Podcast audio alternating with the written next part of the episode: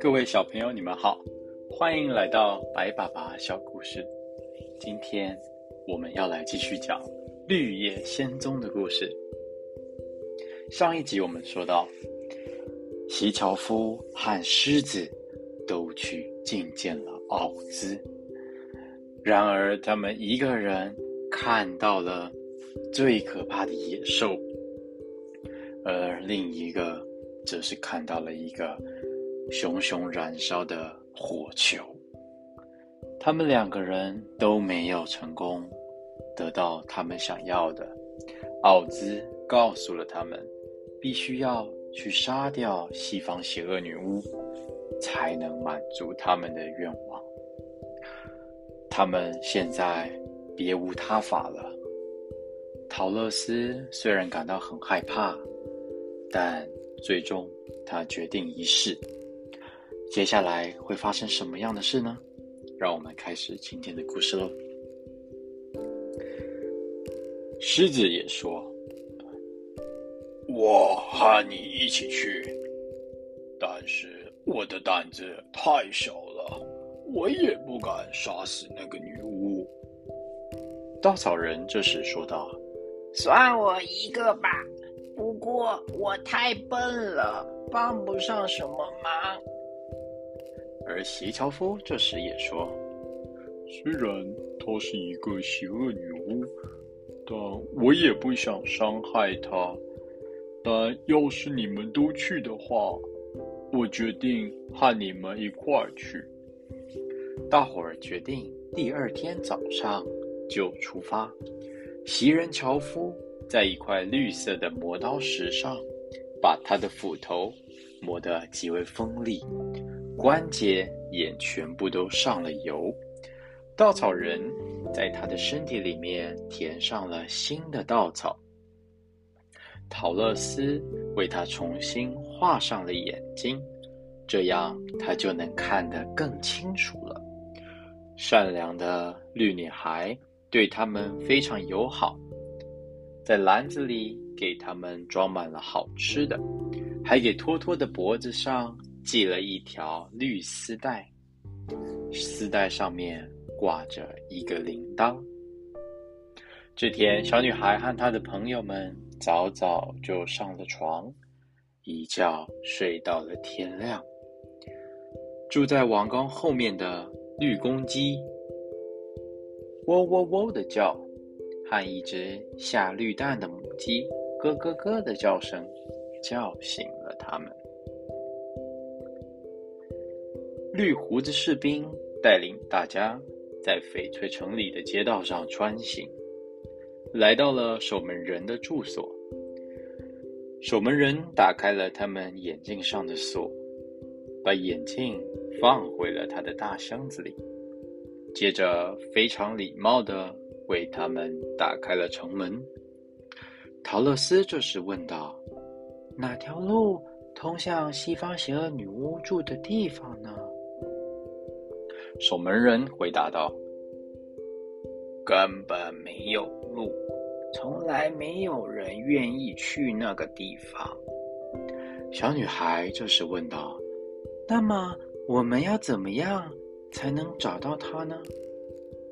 守门人这时说了：“那还不容易，只要邪恶女巫知道你们在温基国，她自己就会来找你们的。”把你们都变成她的奴隶。稻草人这时信誓旦旦的说：“那也不一定哦，我们是去杀死他的。”守门人这时说道：“啊，这就是另外一件事了。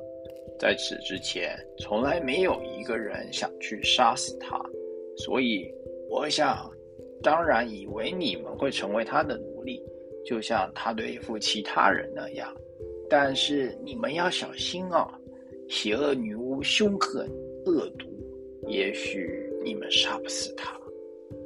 如果你们去意已决，那就朝着太阳落下的地方走吧。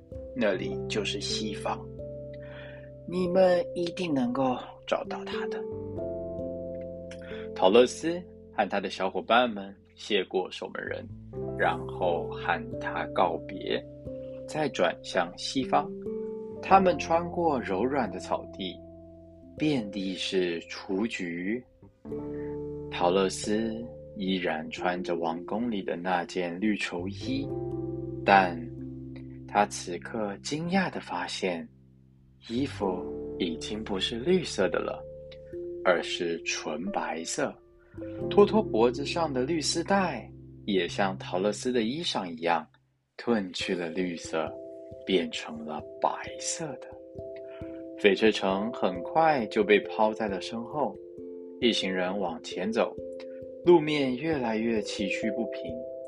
在这西方的乡野里，既没有农场，也没有人家，就连土地。也是没有耕种过的样子。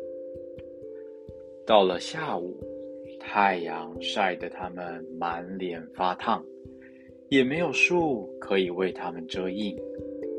天还没黑呢，陶乐斯、托托和狮子已经走得非常疲倦，躺在草地上都睡着了。袭人、樵夫和稻草人。在旁边守护着他们。那个西方邪恶女巫只有一只眼睛，但她的眼睛厉害的就像一个望远镜一般，就算在很遥远的地方也能看得清清楚楚，一个角落也不放过。这天，他坐在城堡门口，偶然四下张望。正巧看见小女孩陶乐斯正躺在草地上，身边是她的朋友们。虽然他们离得很远，但邪恶女巫知道他们闯入了她的领地，非常生气。于是她立刻吹响了挂在脖子上的一只银哨子，哨音刚落。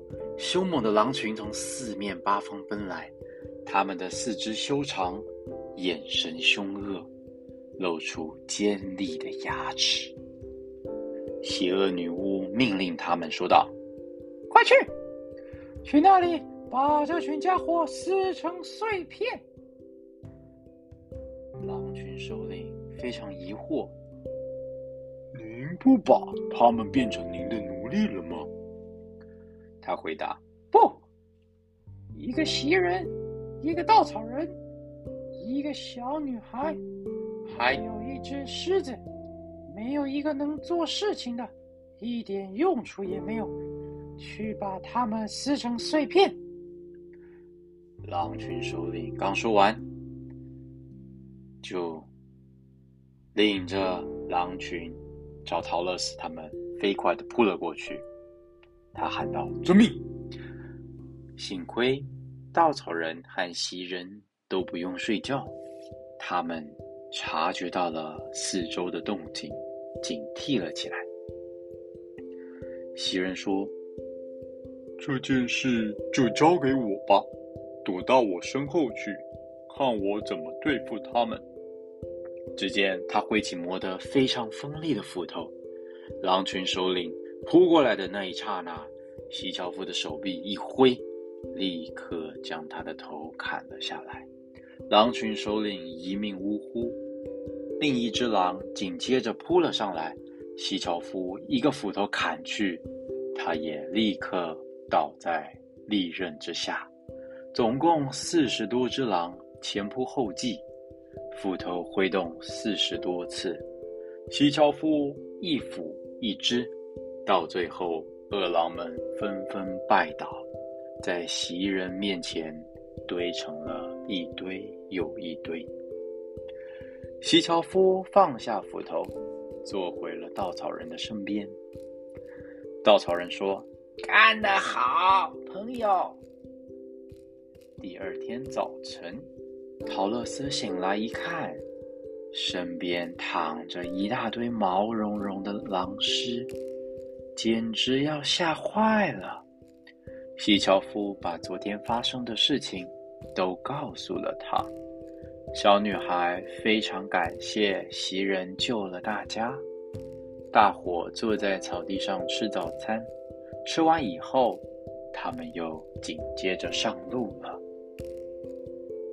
这天早晨，邪恶女巫来到了城堡门口，她那望远镜似的眼睛朝外看去，只见所有的狼都死了，而这几个陌生人却仍旧在他的国度里前行，这使他更加生气了，吹了两声银哨子，立刻。就有一大群的乌鸦飞到他的面前，天空瞬间暗了下来。好了，各位小朋友，今天我们的故事就讲到这里喽。接下来会有什么样的精彩冒险呢？就让我们下次见喽！晚安，拜拜。